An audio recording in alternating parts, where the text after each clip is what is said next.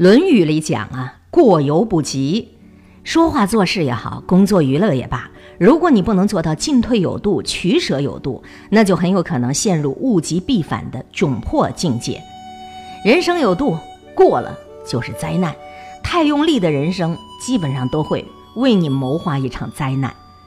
别太用力，要顺其自然。年轻的时候啊，仗着自个儿的身板好，酗酒熬夜，用力的透支身体；到了年老的时候，各种忌口啊、保健呐，用力的维护身体。透支起来的时候没节制，养护起来也没原则。季羡林曾经说过，很多人为了养生，才过不惑之年就开始挑食。蛋黄也不吃，动物内脏也不吃，每到吃饭战战兢兢，如履薄冰，窘态可掬，看了真的是让人发笑啊！你用这种心态去求得长寿，岂不是南辕北辙吗？为了养生，听各种各样的讲座，学各种各样养生的窍门，到头来把生活搞得只有养生，毫无乐趣，那又有什么意思呢？庄子《养生主》里讲。安常处顺，什么意思？所谓的养生，就是你得要顺应天道自然，处于平常态就可以了。你不必刻意的进补，也不必刻意的修炼。凡事都不能太用力，对待自己的身体不能放纵欲望，也不能禁止欲望。要养护，可是不能够太过了。应尽便须尽，无复独多虑。适度的养生，顺其自然，这才是最健康的心态。《周易》当中说：“圣人知进退存亡而不失其正。”意思就是说，圣人他懂得进退，知道适可而止，知道什么时候该进，什么时候该退。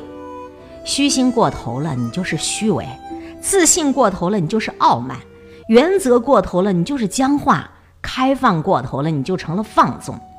凡事都得有个度，一味的用力向前，那当然物极必反了。从历史故事当中，你也可见一二啊。那范蠡和文仲帮助勾践灭吴，两人位极人臣，再进一步就威胁到越王了。范蠡就选择了功成身退，带着西施隐姓埋名。可文仲呢，依然是身居高位，最终被越王给赐死了。曾国藩剿灭太平天国之后，主动的裁撤湘军，交出兵权，这才换来曾家的安宁和富贵啊。《道德经》里说：“持而盈之，不如其已；揣而锐之，不可长保。金玉满堂，莫之能守；富贵而骄，自遗其咎。功成名随身退，天之道也。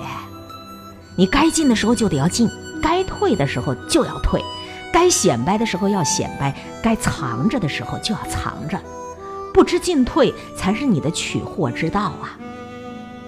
不是每一粒种子都能够长成大树的，也不是每一朵花它一定能结出果实，不是每一份感情都能够完满，也不是每一个家庭都能幸福美满，不是你所有的理想都能实现的。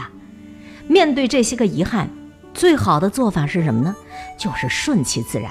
不再用力争取，不再苦苦纠缠，别太用力，要懂得看淡。那《后汉书·郭泰传》里头就讲过这样一个故事，说郭泰在太原的时候，有一天看到路上一个人背着个瓦罐在走路，走着走着，这瓦罐突然就掉地上去了，哗啦一声，吓人一跳。谁知道那个行路人看都不带看的，继续走他的路，就像什么事都没发生一样。郭泰看了觉得奇怪啊。就主动上前问他：“哎哎哎，你的瓦罐都摔碎了，你你看也不看，你就不管了，继续走路，这是为什么呀？”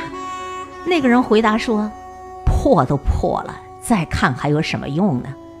郭泰觉得此人谈吐不凡，拿得起放得下，是个奇才，于是就劝他进学。这书里头记载的人叫孟敏，字叔达。孟敏求学十年之后，果然名闻天下。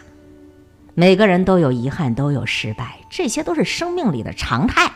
不要为了无法挽回的事情去苦苦纠缠，也别把生命都浪费在一些不切实际的事情上。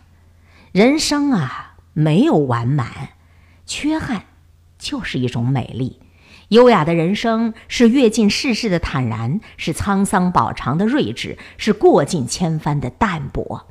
别太用力，太用力的人生，也许真是一场灾难。